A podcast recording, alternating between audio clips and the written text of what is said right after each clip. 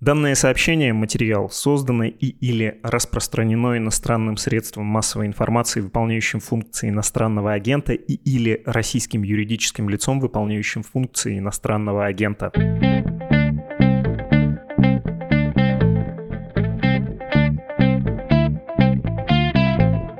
Вы включили подкаст «Что случилось?». Он посвящен новостям, которые долго остаются важными. У микрофона Владислав Горин. И здесь Александр Прокопенко, независимый эксперт в области финансов и автор Московского центра Карнеги. Здравствуйте, дорогая Александра. Здравствуйте. Вроде бы рядовая новость из «Коммерсанта» вышла на днях о том, что Минтранс предложил авиакомпаниям выкупить для них иностранные самолеты у иностранных лизингодателей за счет средств Фонда национального благосостояния. Ну, то есть э, это такой способ помочь при помощи государственных льгот авиаотрасли, один из вызовов для которой в нынешние времена обновление авиапарка и так далее, и так далее. Но, если честно, это не выглядит очень важным и любопытным, потому что намного важнее и любопытнее слова про фонд национальное благосостояние.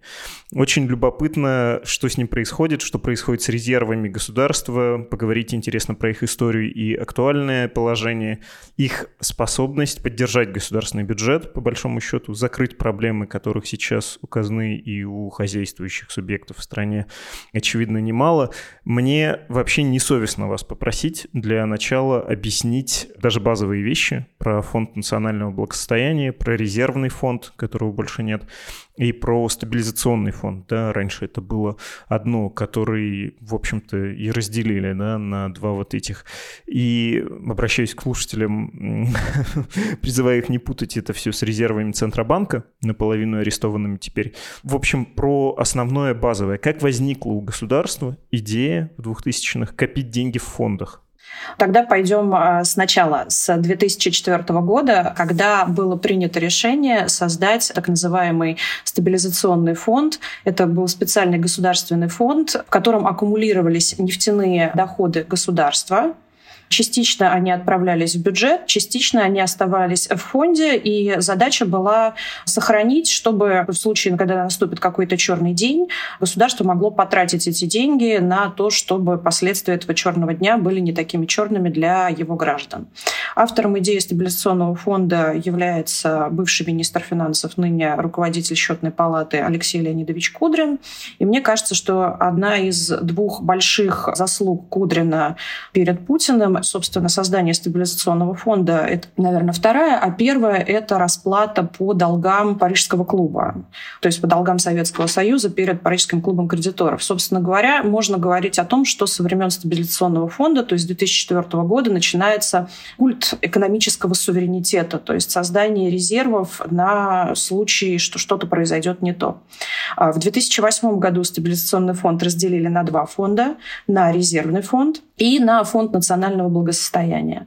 Из резервного фонда покрывался дефицит бюджета, а я напомню, что в 2008 году был то, что принято называть глобальный экономический кризис, российская экономика тогда тоже довольно сильно пострадала.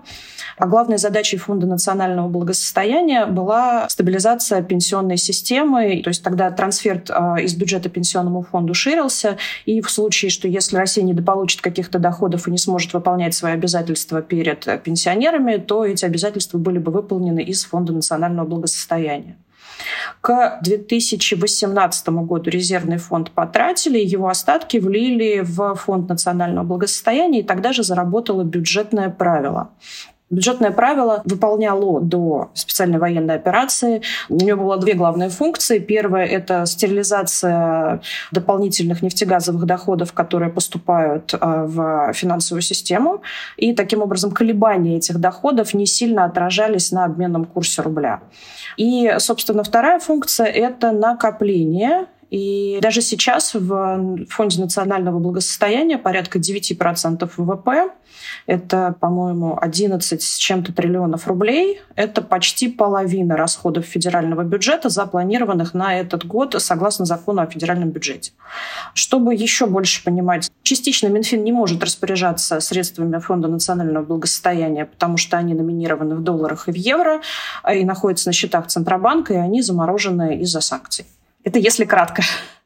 Я хотел уточнить про последний тезис или предпоследний, который вы произнесли. А когда начинали копить деньги, эта же мысль тоже была у Кудрина, что не только средства на черный день, но и не будем давать слишком большому количеству денег, а это были гигантские деньги, особенно по меркам той экономики, попадать в экономику, чтобы не разгонять инфляцию. Да? По долгам СССР расплатились досрочно, а дать э, нефтедолларам попасть в экономику, ну, даже с самой лучшей в мире целью стать богатым за неделю, как пело в советском мюзикле, наверное, было бы не очень разумно. Повысим всем пенсии за раз, ну, что, завтра все подорожает, да, разгонится инфляция.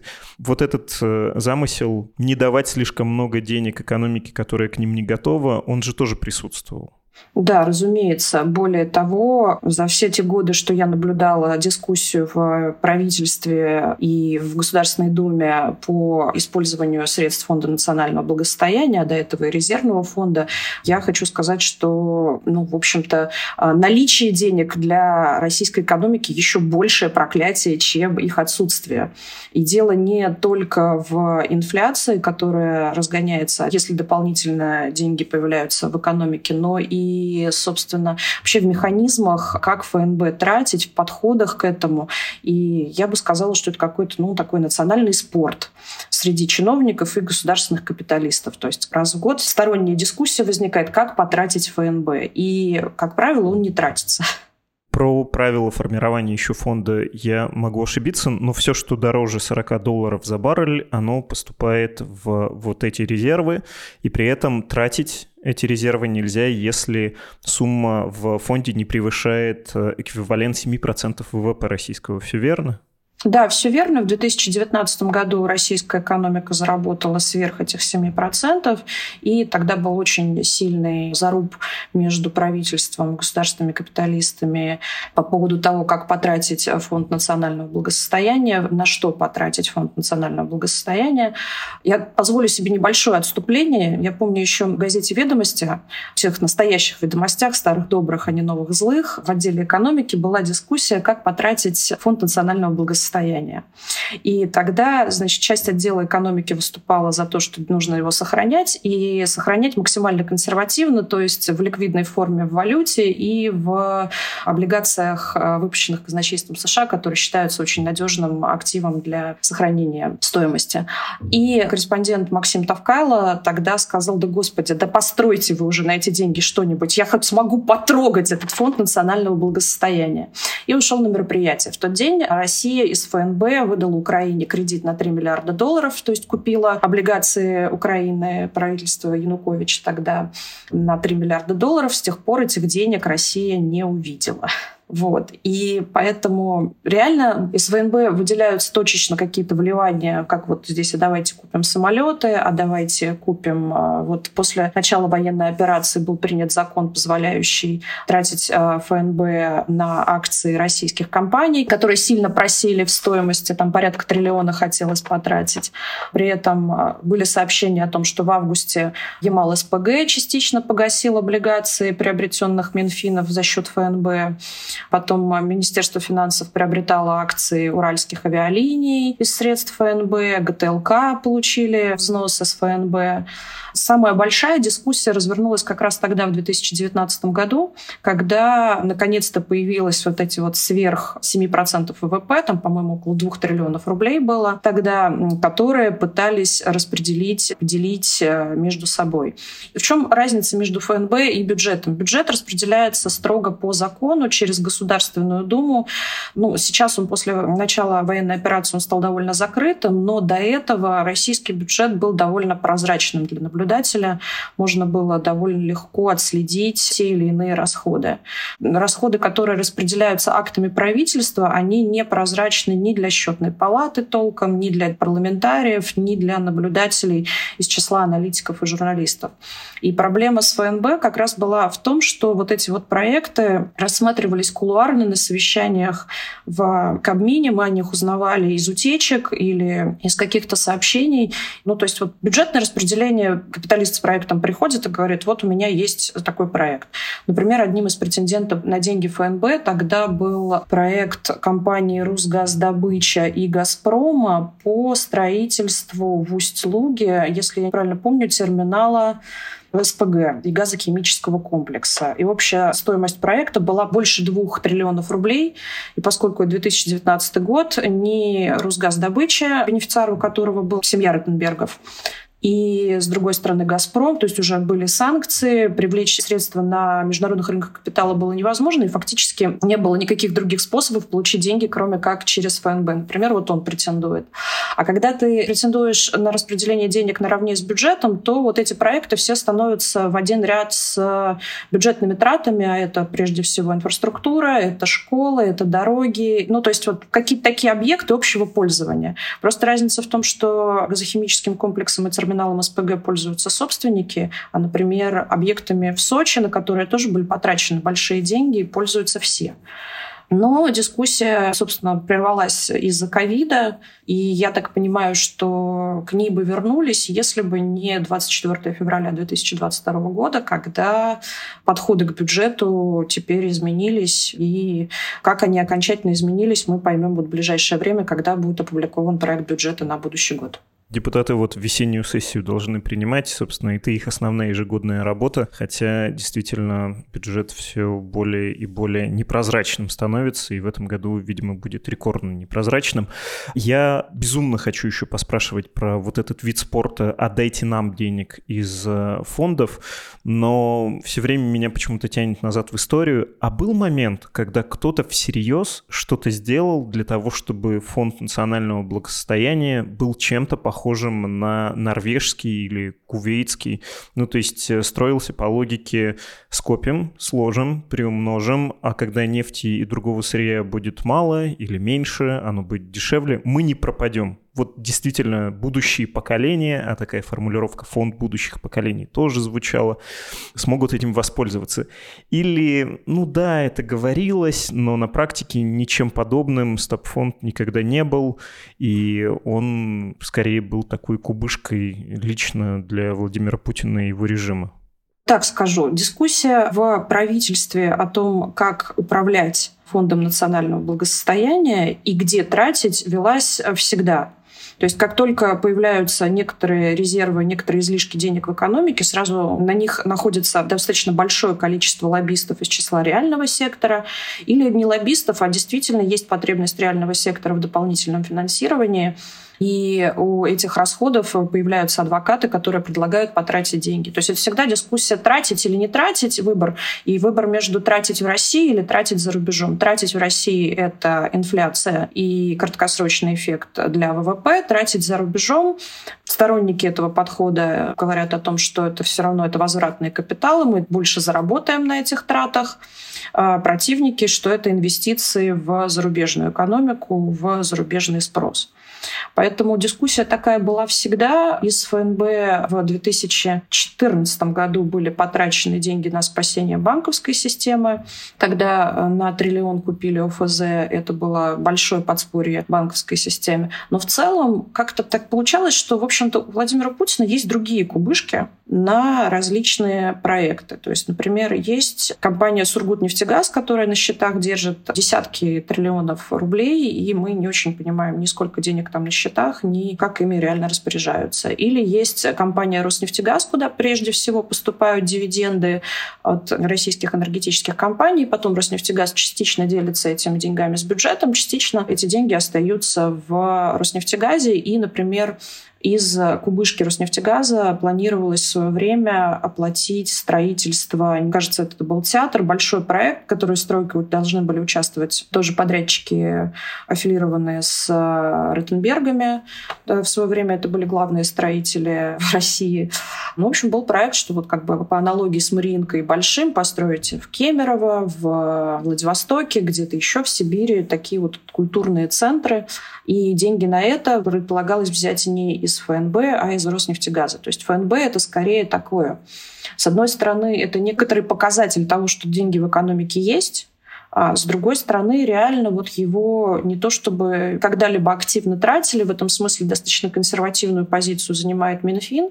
Антон Германович Силуанов такой мистер нет. Его активно в этом случае поддерживает Центральный банк, потому что траты денег ФНБ внутри России – это инфляция. Но да, когда ФНБ разросся до гигантских масштабов, стало понятно, что ну, невозможно его не тратить совсем. Вот. Здесь помогли как бы два кризиса, ну, помогли в кавычках, конечно же. Но мне тоже интересно, что будет с фондом сейчас, поскольку экономика будет переживать то, что называется вот этот модный эфемизм структурная трансформация, но на самом-то деле экономике потребуются достаточно большие расходы на перевооружение, на переход на новые технологические рельсы.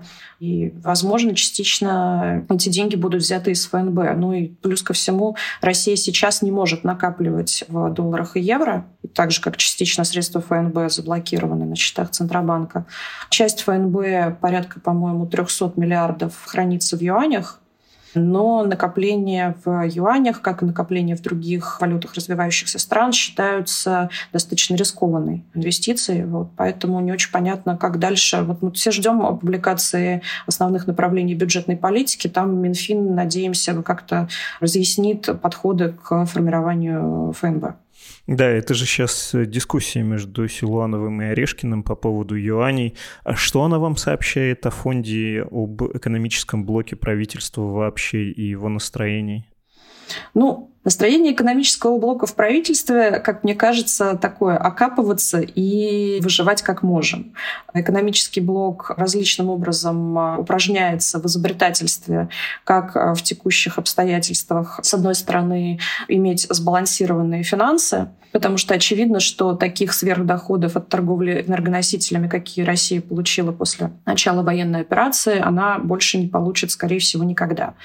Доходы уже сжимаются потихоньку потихонечку, и дальше этот процесс будет нарастать. Поэтому, с одной стороны, нужно как-то обеспечить сбалансированный подход к бюджету, сбалансированный подход к экономике, финансовую стабильность. С другой стороны, нужно каким-то образом перезапускать инвестиционный цикл, который сильно пострадал от военной операции, но не то чтобы у него был хороший темп, до всего этого дела. То есть дискуссия о том, что бизнес в России не инвестирует и хочет, чтобы сначала инвестировало государство, а потом участники вложат свои деньги, она не новая, она ведется еще с начала где-то нулевых.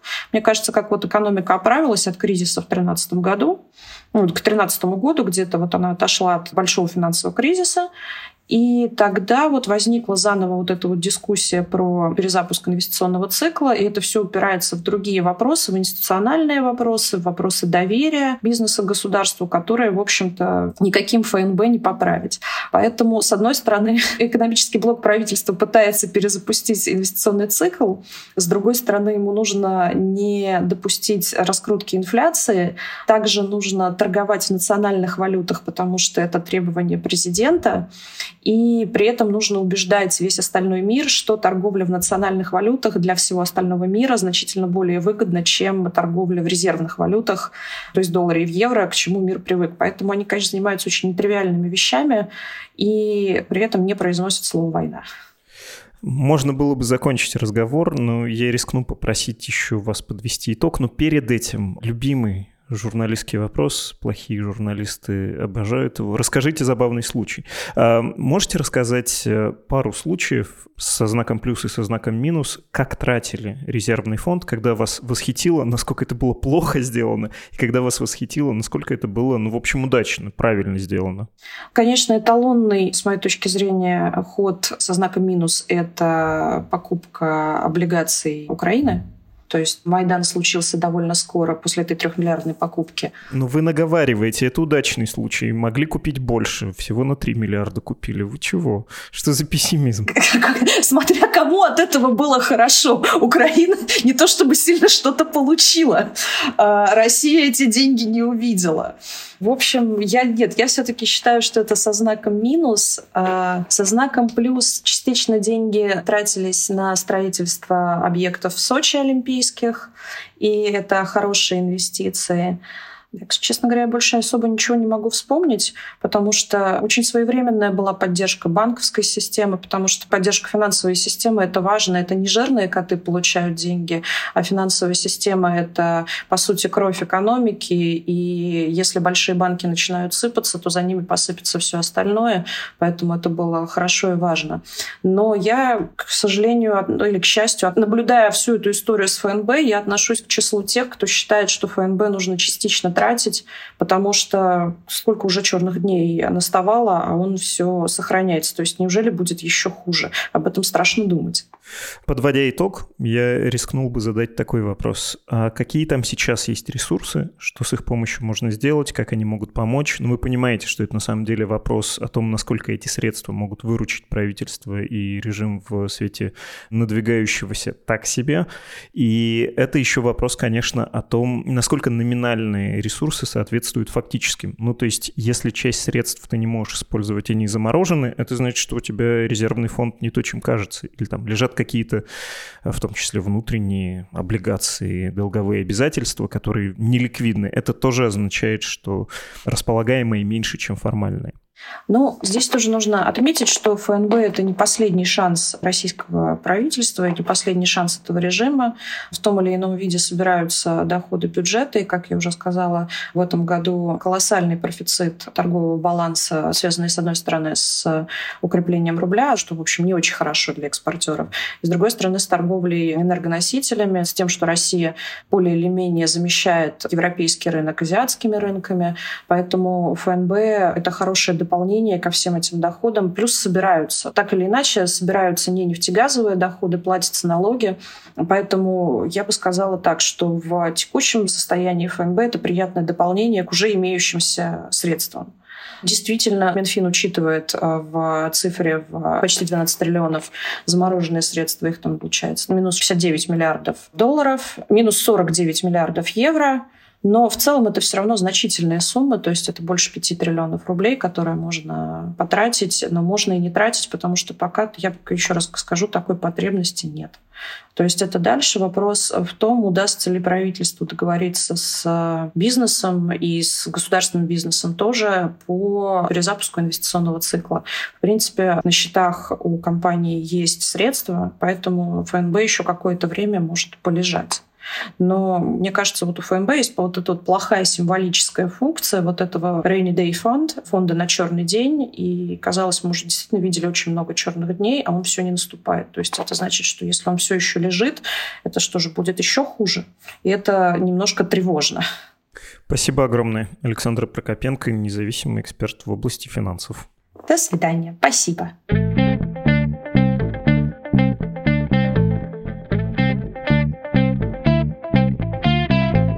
Если вы послушали этот подкаст и вам жадно захотелось еще, могу посоветовать подкаст наших коллег из e-mail рассылки «Сигнал». Наравне с письмами они теперь отправляют сигнал и в аудиоформате. Ищите на удобной вам подкаст-платформе или просто изучите описание к этому ролику, мы оставим там ссылку. Не знаю, как там сигнал, а мы будем рады вашим пожертвованиям. На них существует Медуза, странички с формами оплаты и объяснениями.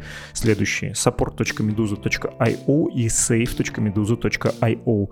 Также нам можно писать, отправляйте на адрес подкаст собакамедуза.io ваши имейлы. Я читаю из них фрагменты прямо здесь после окончания основной части подкаста.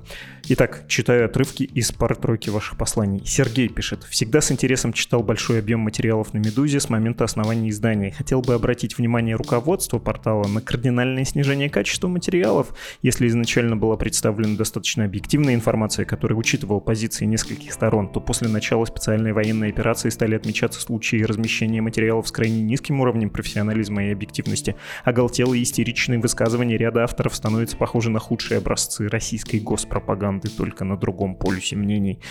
Хотел бы сказать, что понимаю, о чем вы, но скорее имею объяснение, почему так может казаться. Не могу не обратить ваше внимание, дорогой слушатель, что, может быть, не только мы изменились, но и страна Отвлеченный пример. Привести в журналистском материале слова «нет войне» в январе и феврале, но это разные и по ощущениям, и по последствиям вещи, да и технически очень разные. Можно было до войны спросить у одного мнения, у другого, а теперь многие, в том числе с той стороны, не общаются. Я сказал с той стороны, имея в виду не наших и ваших, а альтернативную точку зрения.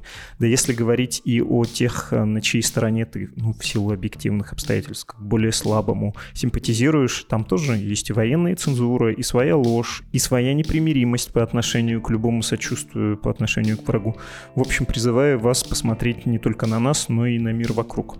Это во-первых. Во-вторых, вы все-таки говорите о довольно трудноуловимом понятии, об интонации. Я вот стараюсь быть нейтралистским, но для кого-то я явно американский или какой-то наймит, а для кого-то чертов ватник.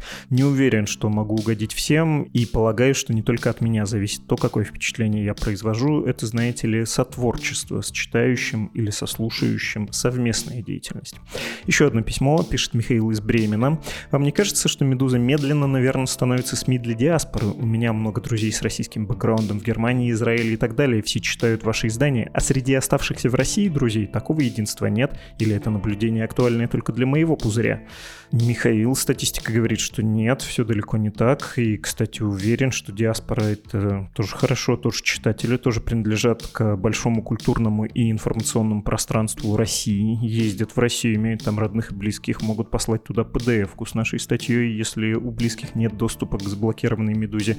Есть, в конце концов, миллионный телеграм-канал, на который можно кидать ссылки даже без VPN и без доступа к нашему мобильному приложению. К тому же заграничные читатели, вот эта самая диаспора, они могут делать донаты сейчас, в отличие от наших российских читателей, лишенных доступа к глобальным платежным системам.